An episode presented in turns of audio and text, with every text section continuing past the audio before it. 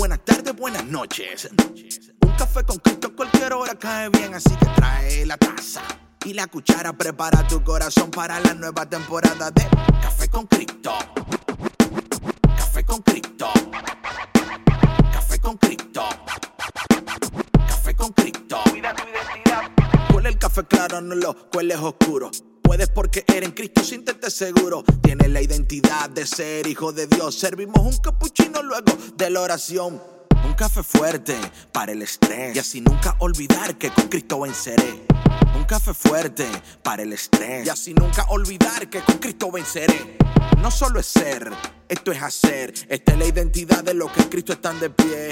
Y en la iglesia sí que se goza. Esto es café con Cristo con David Bisonó y la patrona. Bueno, bueno, bueno, mi gente, Dios te bendiga, Dios te bendiga y bienvenido a otro episodio delicioso, increíble, poderoso, espectacular del único café que se cuela en el cielo, Café con Cristo. Mi nombre es David Bisonó y yo soy el cafetero mayor. Y de verdad, gracias por otra vez más elegirnos no sabes cómo nos bendice con tu elección. Y además tu elección quiere decir que sabes elegir, sabes elegir. Así que esperamos que sigas así para que te vaya bien en tu vida. Y te pedimos también que invites a otras personas que también aprendan a elegir. Así que invítale tú también a escuchar Café con Cristo. Y bueno, con nosotros la señora de la lección, no de la lección, de la elección. Bueno, a veces de las dos cosas, la patrona. Depende cómo esté el día, ¿verdad? hola, hola a todos. Un placer estar aquí con ustedes. Un día más, muy bendecida, muy contenta, muy agradecida con Dios de acompañarles a David, a Víctor y a nuestro invitado del día de hoy. Pero antes de que pasemos con nuestro invitado, vamos a darle la bienvenida a nuestro DJ Vic. Saludos, saludos, saludos. Buenos días. ¿Cómo estamos? Oye, ese intro estaba un poco flojo, Víctor, pero bueno. No, no. pero bueno.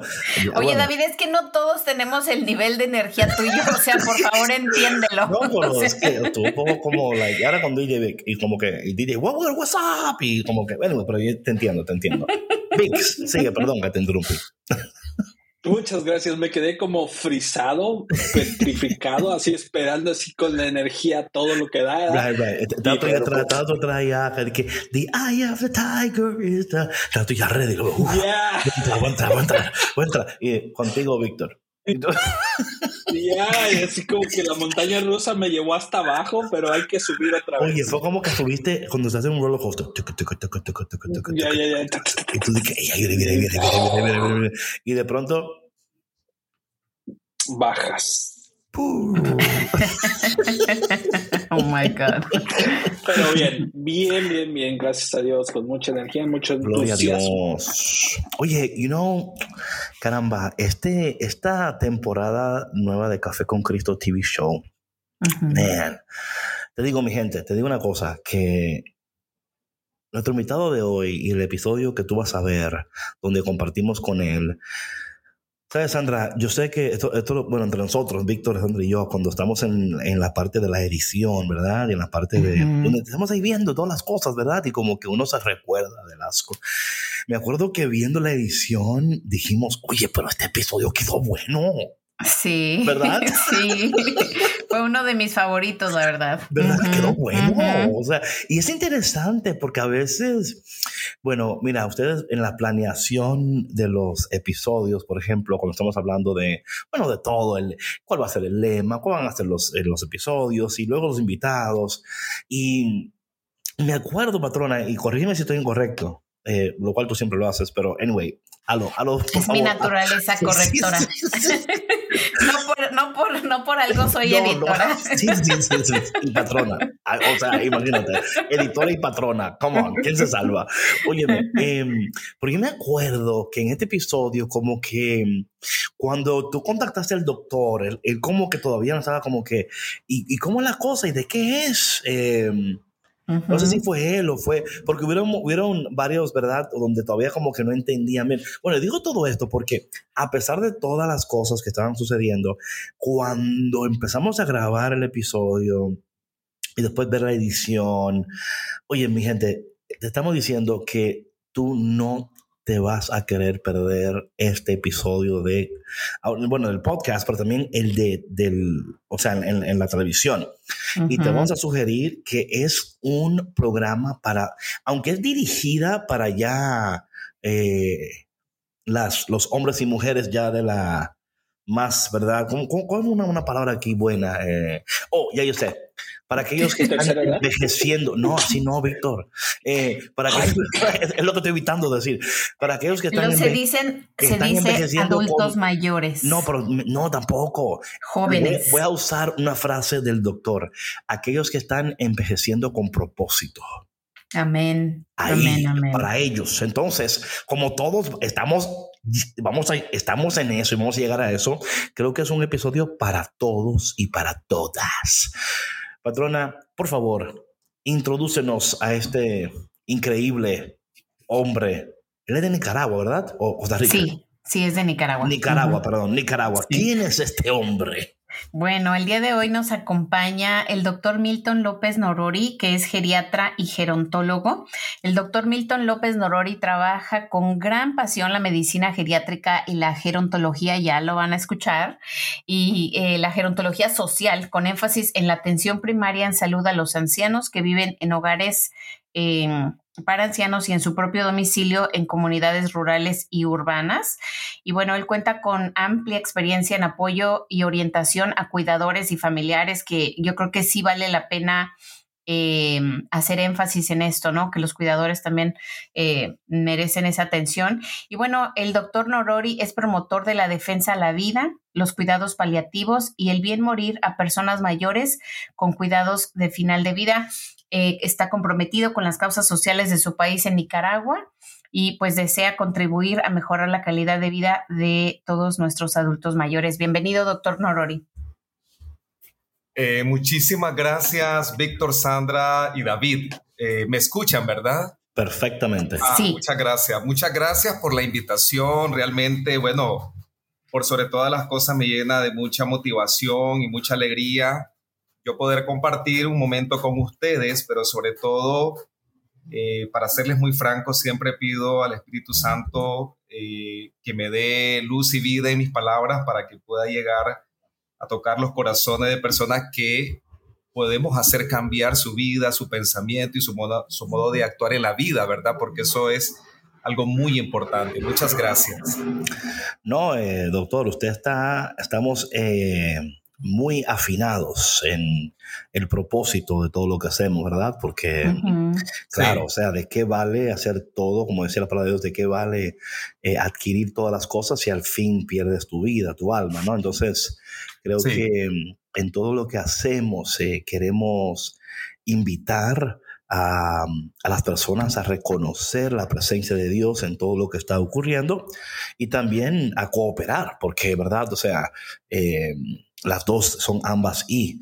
Pero, eh, doctor, caramba, y yo sé que ya usted lo escuchó cuando estábamos haciendo el intro, pero de verdad que el episodio nos impactó de una manera porque en el momento uno está como haciéndolo, ¿verdad? O sea, you're going through that. Y luego cuando nos sentamos a verlo en la edición, eh, de verdad que yo dije, caramba, esto va a ser de gran valor y de gran utilidad para el público. y, creo que para, para, por lo menos para mí, para nosotros es importante decirle a usted eso, porque a veces, eh, y nos pasa a nosotros, que estamos en este trabajo día tras día, día tras día, y a veces como cuando escuchamos eso decimos, caramba, entonces está funcionando la vaina. o sea, como que lo que estoy haciendo, entonces, y, de verdad, de verdad, dije, padre, eh, doctor, em, siguiendo con la conversación que estábamos teniendo, porque yo no sé de ti, pero a veces uno hace entrevistas y cosas y luego dice uno, caramba, se me olvidó decir esto. Y ay, ¿por qué no dije aquello? ¿Y, por qué no dije aquello? ¿Hay algo en la entrevista que usted quería decir que quizás no llegó a decir? Bueno, pues yo pienso que en realidad eh, siempre cuando pensemos todas las personas, independientemente de la edad donde nos encontremos, aún siendo jóvenes, lo más importante es pensar que toda persona, mientras no muera antes, va a llegar a envejecer. Pero ese elemento de envejecimiento o ese concepto de envejecimiento, en realidad yo siempre he insistido que debe ser eh, un concepto que todas las personas debemos y creo yo deberíamos aceptar como parte de un proceso natural de la vida. Es decir, eh, ¿por qué realmente nosotros siempre nos inclinamos hacia la niñez y la juventud? Bueno, porque evidentemente muchas cosas están florecidas en esa etapa de la vida, ¿verdad? Como decía aquí en Nicaragua nuestro gran poeta universal Rubén Darío, eh, juventud de vino tesoro, te vas para no volver. En realidad, eh, nosotros estamos, y más en los tiempos en que vivimos, aquel culto a la personalidad, aquel culto, culto a la belleza y al cuerpo, realmente tiene que pasar su momento, porque también deberíamos nosotros de admirar, eh, por ejemplo, la belleza de personas que van envejeciendo y que son un ejemplo para nuestras vidas y para la sociedad.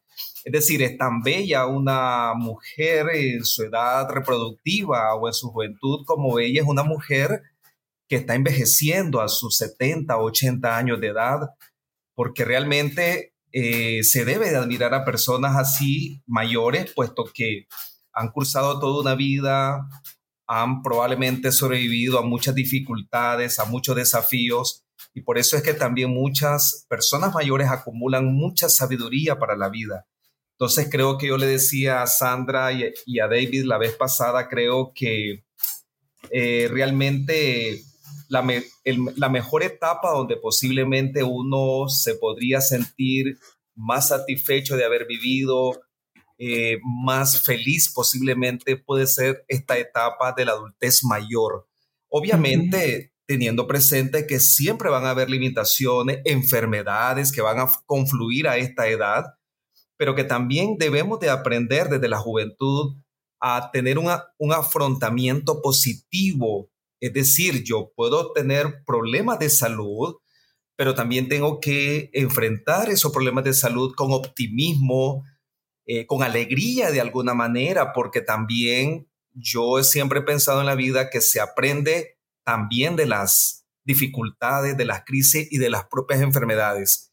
Yo les comento en breve que en mi caso como médico, yo he tenido en mi vida a lo largo de mis 47 años tres hospitalizaciones donde yo me he sentido prácticamente hundido en el fondo del abismo de la soledad, de la tristeza y la desesperación, pero que a medida que van pasando los días me doy dando cuenta que efectivamente nada mejor que para un médico ser paciente es la mejor escuela, porque así nos abrimos a los demás pacientes, los entendemos sentimos mucha empatía y nos ponemos en los zapatos de los pacientes, de las personas que están sufriendo y así hasta se comparte el sufrimiento. Entonces creo que hay que ver la vida desde ese punto. Doctor, perdóname que le interrumpa. Repita eso. ¿Ser paciente es qué?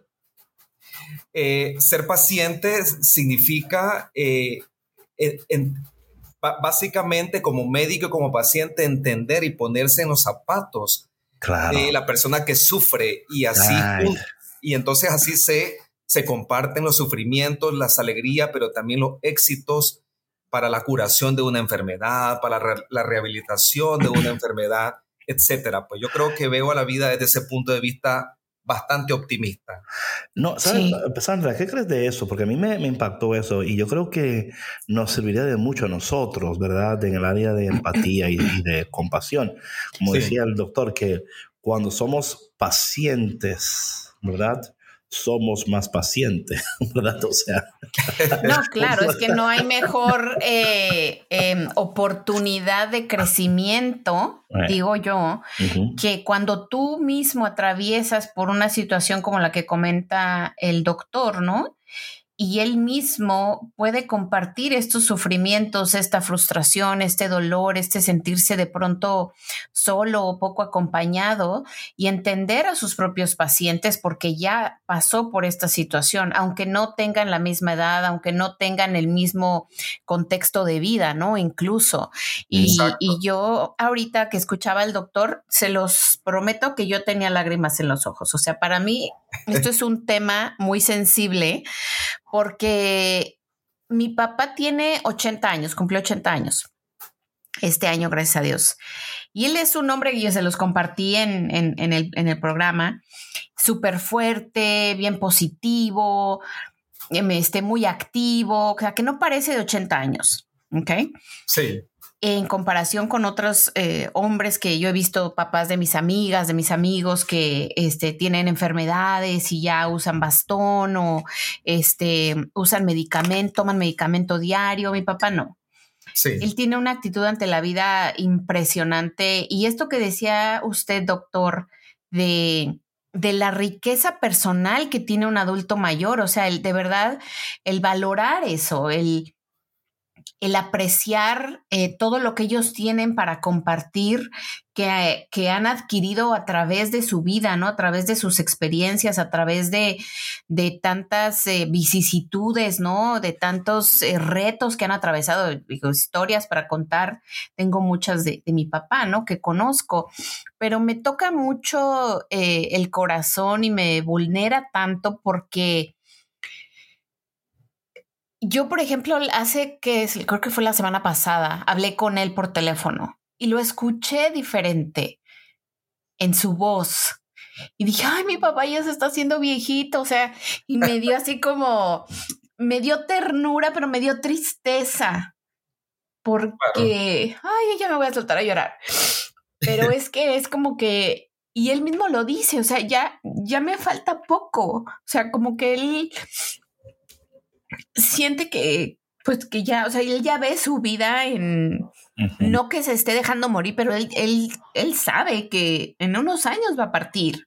Entonces, ¿cómo uno puede, ay, este, aprender a, a vivir la vida, a disfrutarla con, con este, con este final? Porque digo, o sea, todos vamos para allá, ¿no? La vida es un ciclo y, y todo concluye nuestra vida terrenal, ¿no? Digo, viviremos eternamente con nuestro, con nuestro Señor, pero al menos para mí personalmente es difícil este tema, ¿no? De decir, híjole, mi papá y mi mamá algún día ya no van a estar aquí.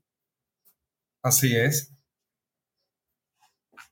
Sí, no, hay duda y, por eso les comento también otra cosa muy importante que ahora eh, hace poco abordando estos temas sobre incluso el bien morir, el tema que ahora hay muchas personas que están muy enfermas, ¿verdad? Porque no hay que negar que hay personas que están en condiciones muy deplorables, con mucho sufrimiento continuado.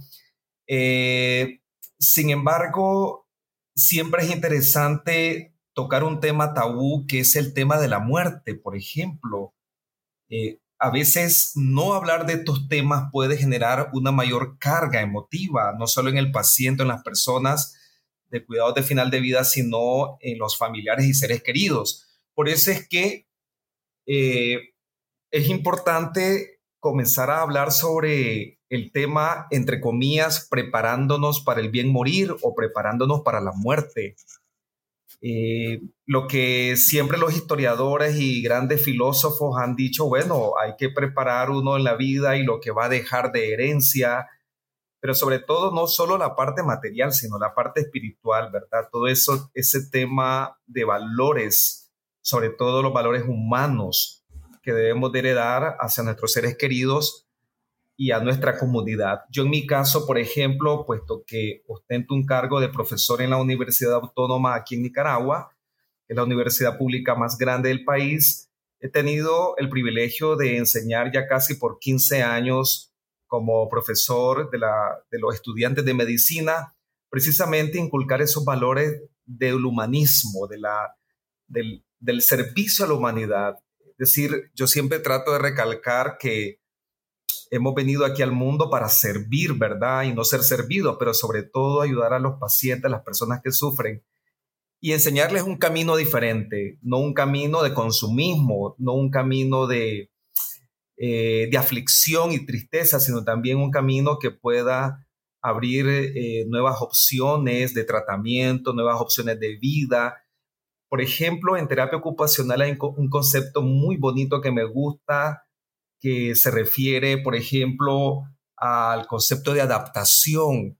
Algo de lo que decía Sandra, que cuando hay personas mayores que comienzan a usar un bastón o una silla de rueda, de alguna manera también se busca que estas personas no solo puedan aceptar ciertas realidades físicas, cuando uno ya no puede caminar solo, pues acompañarse de un medio auxiliar que es el bastón, sino también adaptarse a esos cambios en la medida que uno va flexibilizando ese criterio de adaptación hacia esos cambios que tal vez a veces son irreversibles, en esa medida uno va aceptando también el curso natural de la vida, lo que vamos perdiendo y ganando. A veces en la vida se va ganando más que perdiendo, pero también hay momentos en la etapa, en la medida que envejecemos, que a veces perdemos más que lo que ganamos. Pero bueno, realmente Sandra, Víctor y David, esto es algo que siempre en la vida, en todas las etapas, eh, habrá momentos donde ganamos y perdemos y perdemos y ganamos, ¿verdad? Y yo creo que es importante tener en cuenta esto. Oiga, doctor, eh, escuchándolo hablar a usted de estos eh, procesos y etapas de transición, ¿verdad? En su opinión, ¿qué es lo que más, de, qué es que más la gente se arrepiente? Es una buena. Usted está hablando con ellos y está en este proceso de, del buen envejecimiento y de. del buen morir. Sí, buen morir. ¿Qué es lo que la mayoría de tus pacientes, qué es lo que más ellos se arrepienten de, de no hacer o, o sea, o, no lograr o, o, I don't know, o sea, ¿qué cree usted? Yo creo que, bueno, es una pregunta interesante y, llena de mucha profundidad porque yo creo que la mayoría de las personas, independientemente de la historia de vida turbulenta o feliz o exitosa que hayan tenido, es curioso que siempre las personas ansían haber hecho el bien. Es decir, eh, si nosotros hacemos una clasificación de los últimos deseos, por ejemplo, de una persona mayor eh, próxima a fallecer, por ejemplo, todo va encaminado hacia algo positivo que tiene que ver con, con algún proceso de reconciliación, con algún proceso de haber hecho una acción buena, eh, de haber sido más humilde, por ejemplo, de haber intentado cambiar ciertos patrones o cosas en la vida y de los demás, que al final eh, se sumaría como en buenas intenciones. Es rarísimo. Yo, por lo menos los casos que he visto, no encuentro a alguien, tal vez rara vez una o dos personas que tal vez se pronuncian diciendo deseos malos, pues verdad. Pero creo que la inmensa mayoría siempre piensa en que debió haber hecho algo bueno. Posiblemente esas personas hicieron algo bueno, de eso no hay duda, pero Tal vez el anhelo era haber hecho más. Por eso es que yo en lo personal, eh, ahora que de repente leo esas oraciones de los grandes santos, ¿verdad? De, nuestra iglesia católica, eh, de repente como que se me cruza la idea y digo, bueno, voy a inventar ahora yo una oración. y después de tanta reflexión, siempre me queda a mí una frase que me la he venido como que construyendo, que dice así, eh, Señor, te pido perdón por no haber hecho el bien que debía haber hecho y también por el bien que no pude haberlo hecho tan bien. Decir, que debía haber hecho un bien mejor, porque a veces uno hace un bien y queda como que cortito o incompleto o parcial. Entonces, eh, eso me permite a mí de alguna manera no solo compartirlo, sino pensar que frente a, a las situaciones de la vida, ¿verdad? Los grandes retos y desafíos, eh, tanto personales, familiares y comunitarios o del país, eh, uno pues trata de eh, pensar en hacer lo máximo posible para cambiar una situación hacia un bien común o hacia un bien eh, encaminado a la justicia y la verdad, etcétera, ¿verdad? Entonces creo que eso también es algo importante que me parece a mí que se debe tomar en cuenta en la medida que nosotros vamos adquiriendo mayor edad, porque además yo siempre he dicho, Víctor, Sandra y David, que la verdad que el ser humano madura conforme los años, ¿verdad? Y, eh, y la vida que uno lleva y debe también dar testimonio y compartir eso aprendido para las nuevas generaciones, porque también hay un concepto importante que se llama vínculo intergeneracional, cómo hacer que toda persona mayor, por ejemplo, pueda enseñar y compartir la seguridad adquirida con las nuevas generaciones, que cuando ese vínculo se rompe es donde viene eh, el problema de las drogas en los jóvenes, el problema del consumismo, de las idolatrías, a cosas que realmente son vanas. Y creo que debería, pienso yo, cada comunidad identificar esa, esas acciones de vínculo intergeneracional donde no solo los abuelitos y abuelitas puedan enseñar eh, los valores a los jóvenes, sino también los jóvenes también, que muchos también son muy valiosos, puedan compartir con las personas mayores.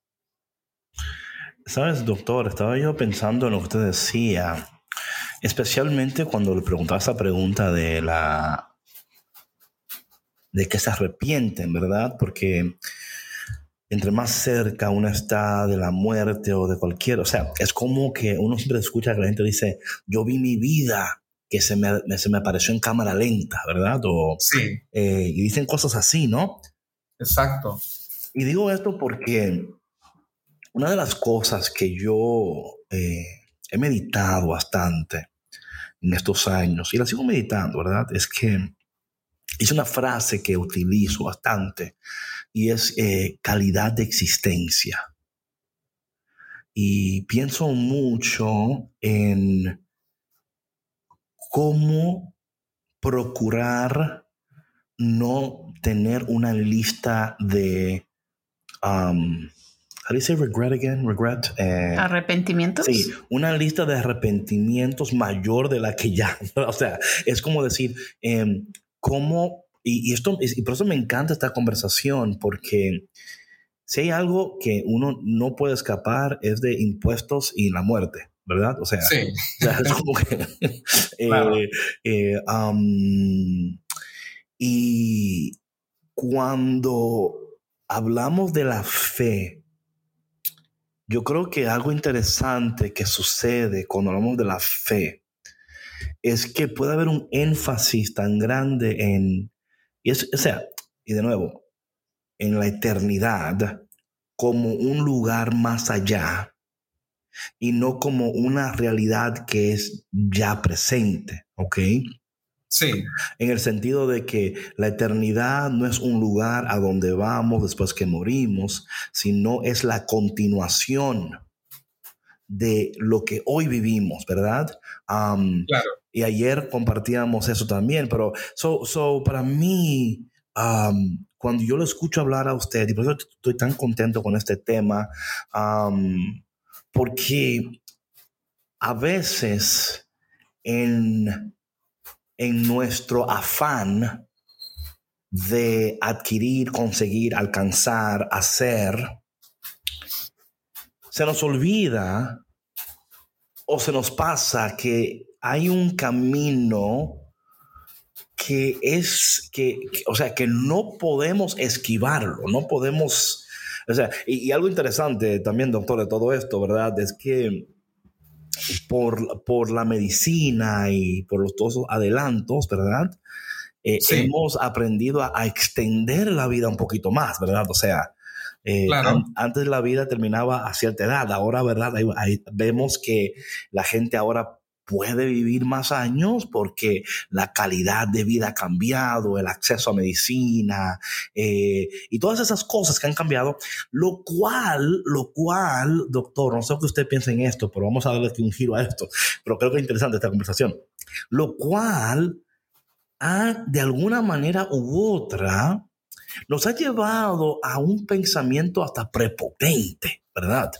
Sí. De, de, decir, bueno, si yo me alimento así, hago esto, hago aquello, ¿verdad? Eh, yo busco de Dios después, ¿verdad? Ahora mismo me tengo que, me tengo que confiar. Y esto, y esto lo vemos en el, ya cuando, por ejemplo, ya ahora con el COVID, claro, y todo lo que ha pasado, en el, el descenso de, por ejemplo, de vocaciones, en el descenso de personas que asisten a la iglesia, en el descenso, y hay un aumento en lo que es eh, o sea, el, el, el, emprendimiento, por ejemplo, ¿verdad? O el, e, este, esta idea de que yo, bueno, solo tengo una vida y la voy a utilizar para X, ¿verdad? sí. Y en, ese, en esos, yo creo que muchas veces, y con esto no quiere decir que emprender sea malo, ni que tener una visión y, tener una meta sea mala, pero a veces cuando tenemos una visión que es una, a veces es una visión como túnel, ¿verdad? Donde es lo que voy a hacer y lo voy a alcanzar, lo cual no está mal, pero si no entiendo que con, o sea, si me toma cinco años llegar a esa meta, son cinco años de mi vida que estoy invirtiendo, lo cual me acerca cinco años a, este punto donde, entonces yo creo que todas estas cosas, eh, doctor, son interesantes y me encantaría eh, saber su, su, opinión en, en, esto que he dicho de, de, cómo eh, la medicina y todas esas, lo cual es buenísimo, cómo ha cooperado para la extensión, pero también cómo nos ha quizás a lo mejor, a mi parecer, desviado del propósito mayor que es la eternidad con Dios. Exacto. Ah, yo, creo de que efectivamente los seres humanos hoy tenemos mucha claridad, creo que la inmensa mayoría de saber de que las personas somos no solamente seres biopsicosociales, ¿verdad? Sino también seres espirituales. Y creo de que en la medida que nosotros pensamos creo yo correctamente, más que calidad de vida, pensar en calidad existencial, como usted dice en esa frase, me parece a mí que es precisamente el trabajar y el cultivar todo el tema de, del espíritu, pues de cómo alimentar al espíritu, de cómo hacer que el espíritu se alimente, en nuestro caso, con la palabra de Dios, ¿verdad? Y sobre todo cómo poner en práctica. Yo creo que cuando uno hace, por ejemplo, y se puede manifestar muy claramente que cuando uno hace una buena obra, una buena acción, yo le digo, por ejemplo, a algunos, amigos eh, que realmente la satisfacción que a uno le da es una, un gozo, yo no hablaría de solo satisfacción, eh, tal vez la palabra mayor pueda ser un gozo de haber sentido que uno hizo el bien, ¿verdad? A otro o a otros. Y creo yo de que efectivamente sin pedirlo uno se vuelve rico y millonario, entre comillas, ¿verdad? Porque uno va acumulando esas grandes gozos y satisfacciones que obviamente lo material nunca lo va a dar. Es decir, el dinero, eh, todo el tema del, del, materialismo y eso jamás va a llenar esos vacíos, llamémosles espirituales o existenciales. Yo creo que en eso se basa precisamente, eh, de alguna manera, eh, e, el bien común, pero también el, buscar el sentido a la existencia humana. Fíjense que yo quisiera comentarles brevemente que cuando algunos estudiosos sobre, eh, en materia de sociología y de psicología, cuando se empezaba a analizar el concepto de vejez exitosa, porque hay un concepto interesante que dice que es cuando toda persona mayor, a medida que va cumpliendo los años y la edad, no solo van habiendo cambios físicos, sino cambios emocionales, la personalidad muchas veces se fortalece o se robustece, eh, pero también eh, envejecer exitosamente es, aunque teniendo una enfermedad, la persona se está cuidando, va donde el médico, se está haciendo un buen control y chequeos médicos. Pero ese concepto llega a un quinto elemento que dice que también envejecer exitosamente significa eh, aportar a la sociedad. Y aportar a la sociedad quiere decir eh, hacer una obra por lo menos de voluntariado a la comunidad. Es decir, una, una razón más para vivir. Entonces, eso quiere decir de que no solo basta lo biopsicosocial, sino también la voluntad de poder trabajar por los demás.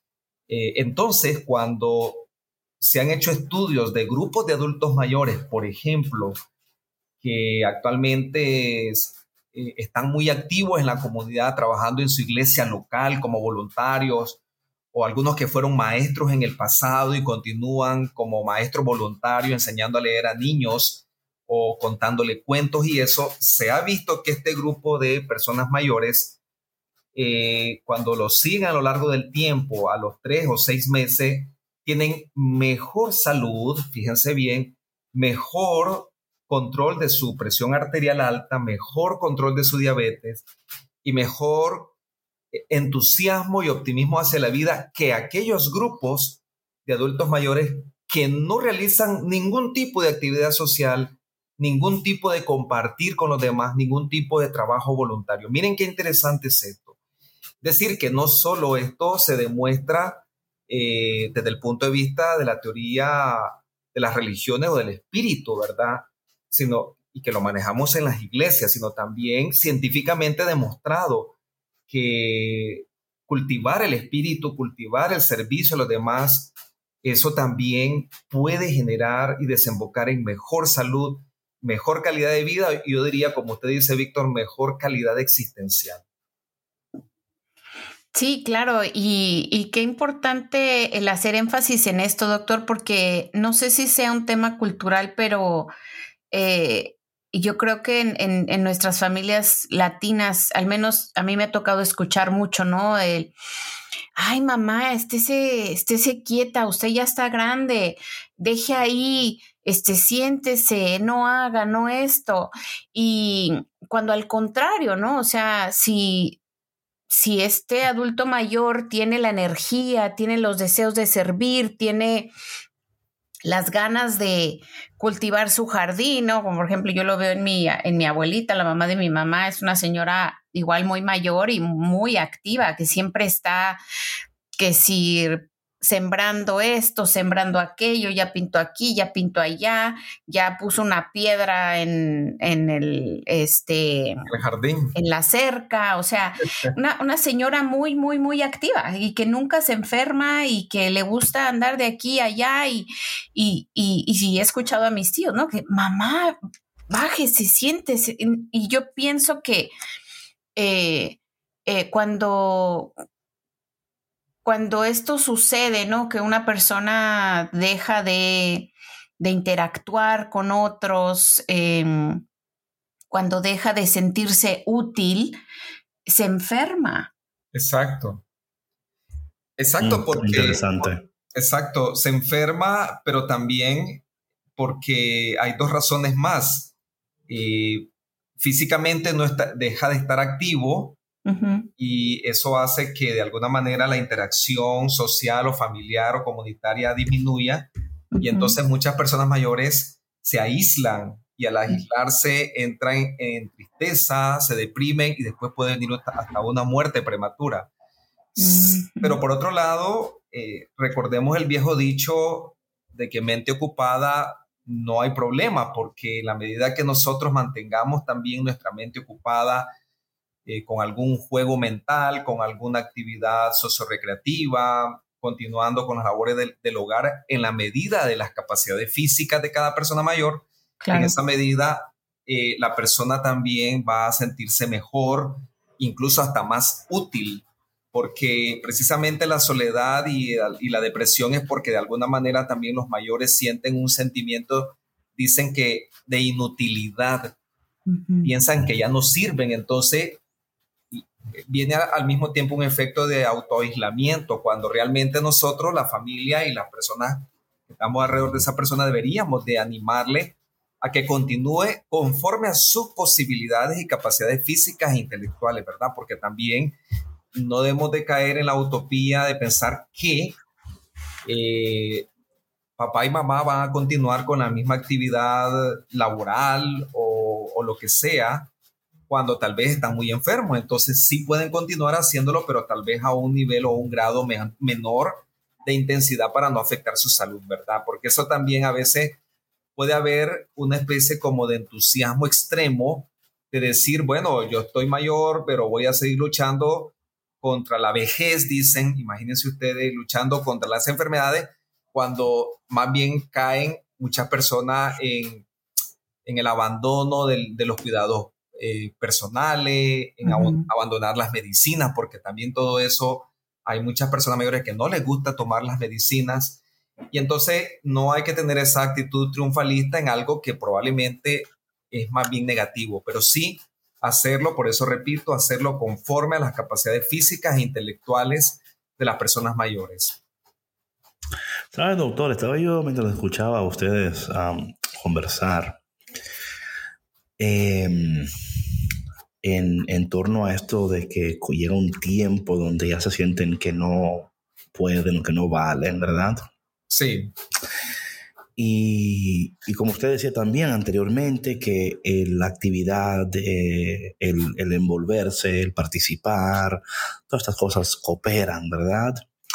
Eh, no, no podía dejar de pensar yo en, en cómo cuando uno llega a ese, a ese momento donde uno, ¿verdad? Ya se cree como inútil o, ¿verdad? Cree que ya no puede o no tiene eh, nada que aportar, ¿verdad? De, ya dio lo que podía dar o ya hizo lo que podía hacer. O sea, me, imagino que cuando una persona ya llega a, hablar de esa manera, ¿no? Y a pensar de esa manera, ha sucedido un, no sé qué, qué palabra que utilizar, pero ha sucedido algún cambio o sea, tan fuerte en su interior a nivel de, del alma, me explico, ¿no?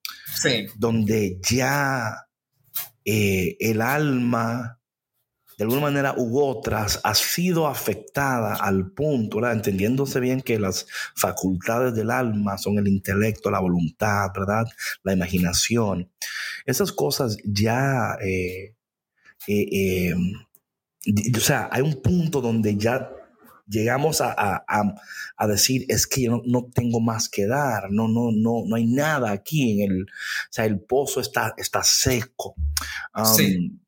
Y yo creo, a mí me parece a mí que parte de lo que usted hace y la bendición de lo que usted hace también es el ambos y, ¿verdad? Es, es la parte médica, la parte de ciencia, ¿verdad? La cual es sumamente importante. Pero luego en este proceso, en esta etapa transitoria, es también ese trabajo interior, que también es muy importante, ¿no? Sí, claro. Eh, ¿Y cómo, cómo usted, doctor, incorpora ambas y en lo que usted hace cuando una persona llega, por ejemplo, y dice, eh, tengo, me avergüenzo de tantas cosas, me arrepiento de tantas cosas, y ya a este punto de mi vida, pues no tengo, o sea, ya, literalmente no, no puedo arreglar nada, no puedo cambiar nada. Em, ¿qué, tipo, ¿Qué tipo de, o, o qué clase de, de ayuda se le puede dar a una persona. Porque, oiga, aunque esto yo lo digo de gente ya que, que está a una cierta edad, esto también sucede a los 20, 30, 40, 50 años. O sea, ya estamos anticipando de que yo no voy a dar, yo no voy a lograr, por ende, ¿para qué continuar? ¿Verdad? Entonces, So, aunque, aunque estamos hablando específicamente de una edad y de un grupo demográfico específico, esto suele suceder sin, importar edad, ¿verdad? Claro.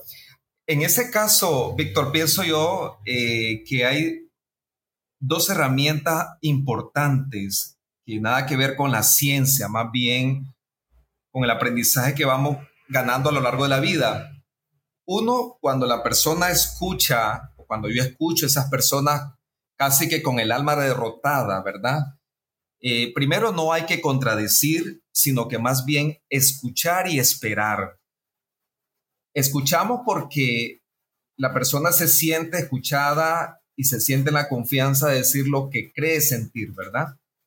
Pero esperar también porque a veces uno tiene la idea que posiblemente al día siguiente la persona puede amanecer con un pensamiento menos negativo.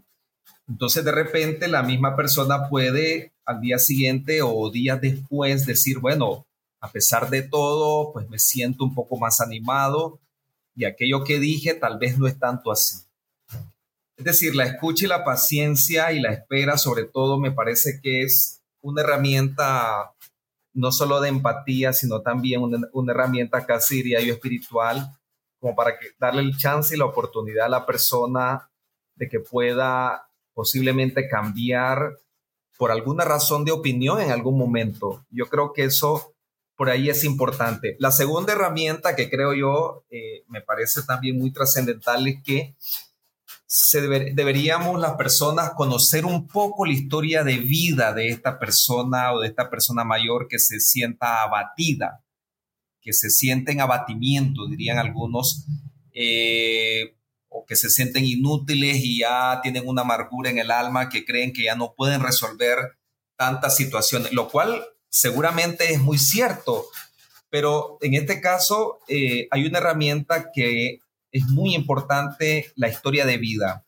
Cuando nos enfrentamos a situaciones así tan difíciles en personas mayores, digamos que con el alma derrotada, convendría conocer de parte de los familiares y amigos un poco la historia de vida de esta persona, cuáles han sido sus éxitos y su fracaso en el pasado, lo que algunos neuropsicólogos llaman, por ejemplo, los sucesos vitales positivos y negativos a lo largo de la vida de esta persona.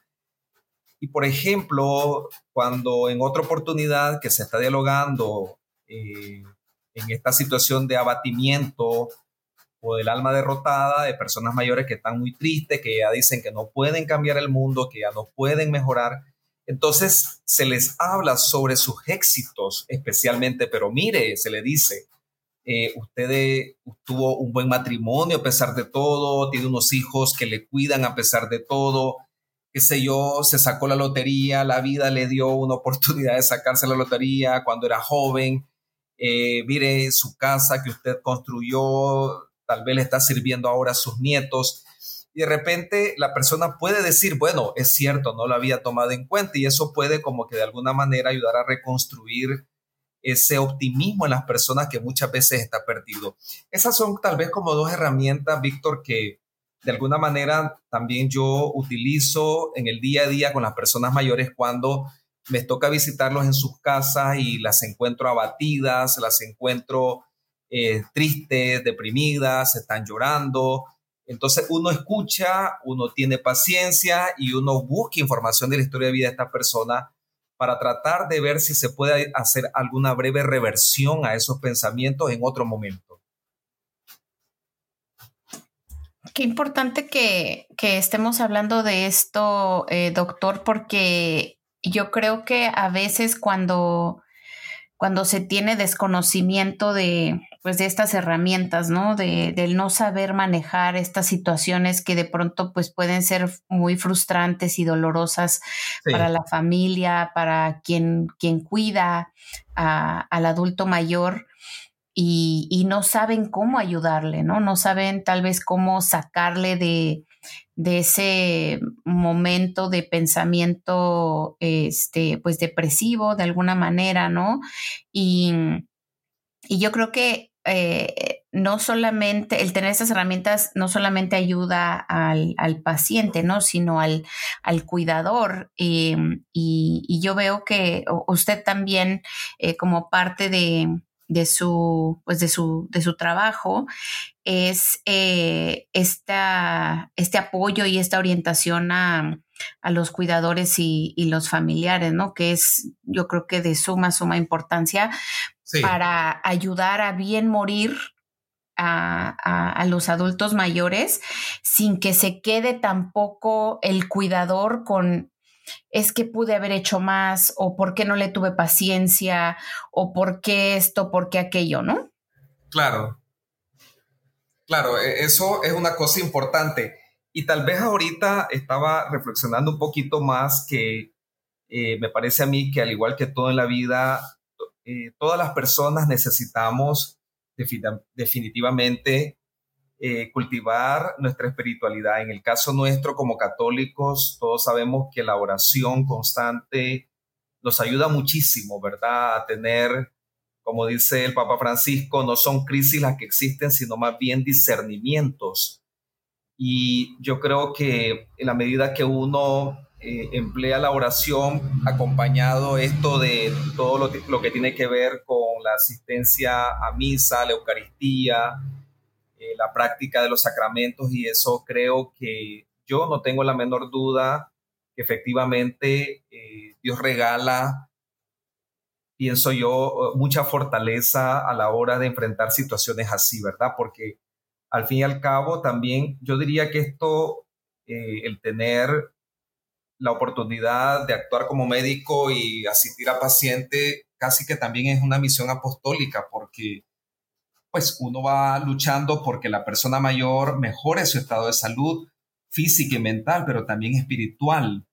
Eh, identificar aquellos elementos que probablemente están en el medio, en la familia, en la propia casa, en el propio hogar, que valdría la pena eh, hacer uso e intervenir en lo posible.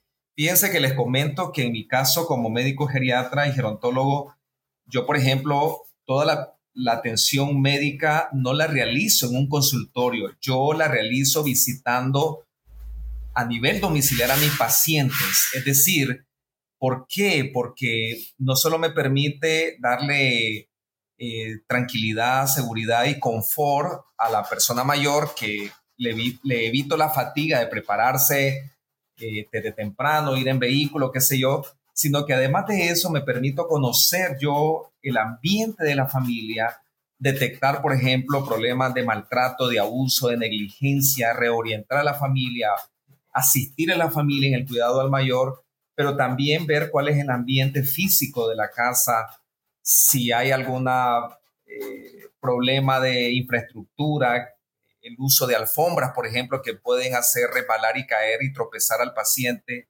o la persona mayor o la falta de uso de pasamanos, por ejemplo, en el baño y en los pasillos.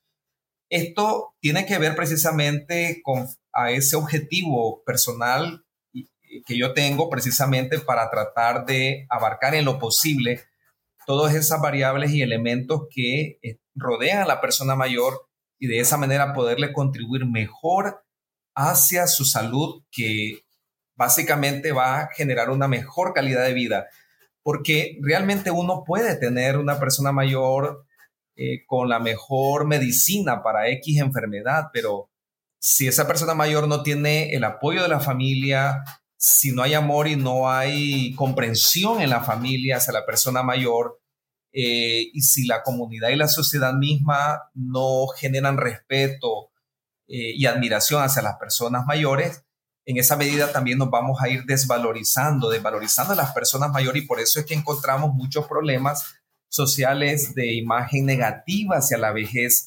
Eh, ustedes saben mejor que nosotros que en la televisión y en todos los servicios de salud eh, se habla sobre cirugías o crema anti-aging, anti-envejecimiento. Eh, y como yo les digo, a muchas personas eso realmente es consumismo porque al final te va a poder eh, mejorar la piel externamente, pero tu tejido debajo de la piel está cursando un proceso de envejecimiento natural. Los tejidos debajo de la piel van cambiando. Eh, entonces, eso no es posible detenerlo. Hoy por hoy la ciencia todavía, al igual que la humanidad ha luchado por tratar de ser eternos y vivir para siempre, lo cual no se logra con la muerte, ¿verdad? Eh, pues resulta que también los seres humanos, siempre propensos nosotros a buscar la belleza y, la eternidad, buscamos también elementos que detengan el envejecimiento y permanecer en la juventud para siempre, lo cual eso es imposible.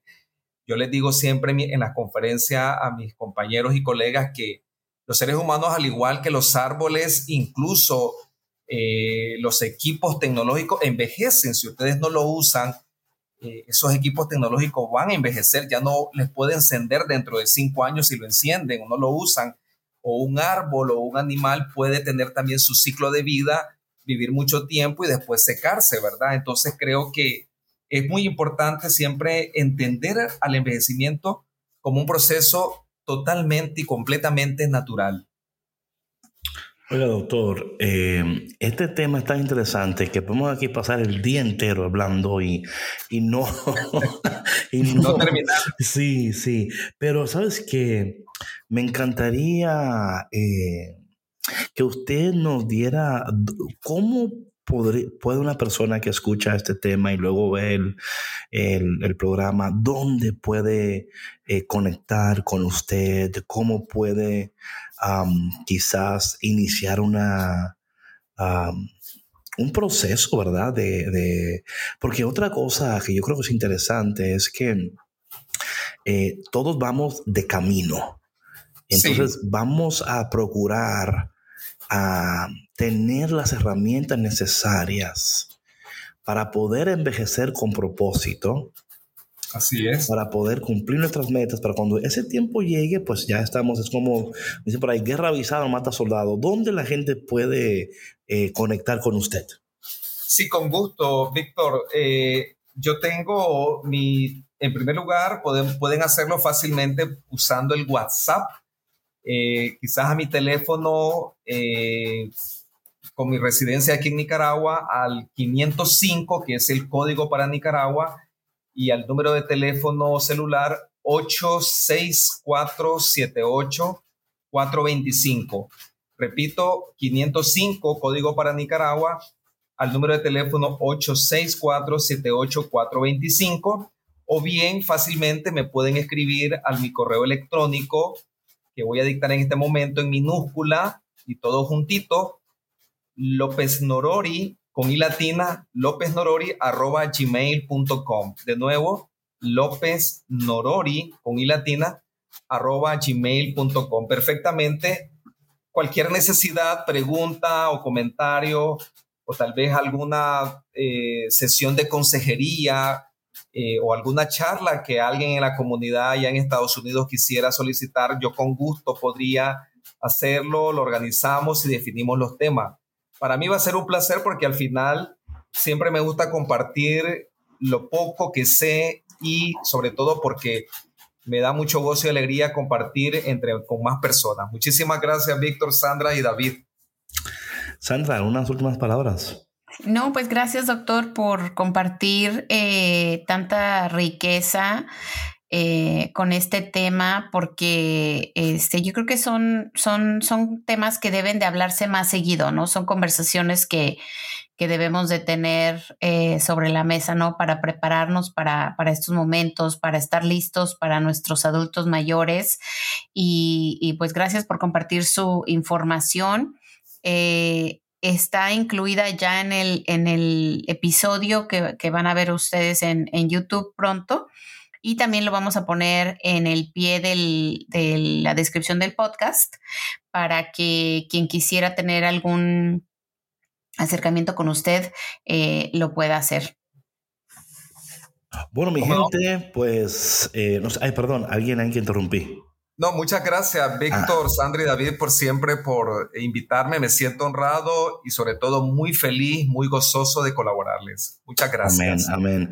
Bueno, gracias, doctor, y gracias a ustedes, cafeteros y cafeteras del mundo entero, por esta, esta conexión. Sabemos que hay mucho que no pudimos cubrir, pero pendiente, pendiente, porque por ahí viene un episodio de TV para que usted no solamente escuche la voz, también vea la cara del doctor Milton. Mi gente, gracias por tu conexión. Por favor, si esto ha sido de valor para ti, también compártelo con alguien y recuerda que muy pronto, muy pronto bueno, esta semana, esta semana, en unos días, usted va a ver este programa y sabemos que va a ser de gran blessing para su vida y para su abuelita, el abuelito, el tío, la tía, la cuñada, el papá, la mamá. La papá, la mamá, todo el mundo. Todo el mundo va a ser bendecido. ¿Cómo era esa canción? Todo será bendecido. Por... Anyway, anyway, mi gente, eh, gracias por tu canción. Ay, no, pero hay una canción, así te lo prometo. Hay una canción, pero no me acuerdo ahora. Mi gente, nos vemos en otro episodio delicioso, increíble de Café con Cristo. El único café que se cuela en el cielo con David Pisonó y Sandra Navarro. Nos vemos, bye. Chao. Yeah, baby. Café con Cristo. Mm.